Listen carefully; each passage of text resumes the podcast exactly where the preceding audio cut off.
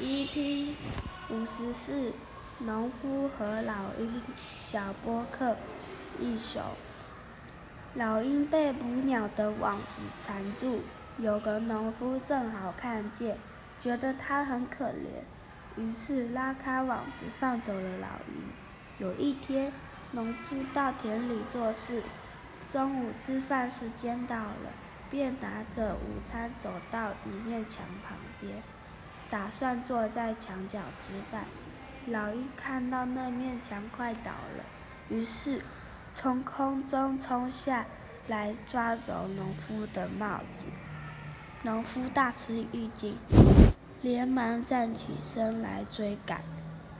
飞了一段路后，老鹰抛下帽子，农夫捡起帽子，回到那面墙边，发现墙已经倒了。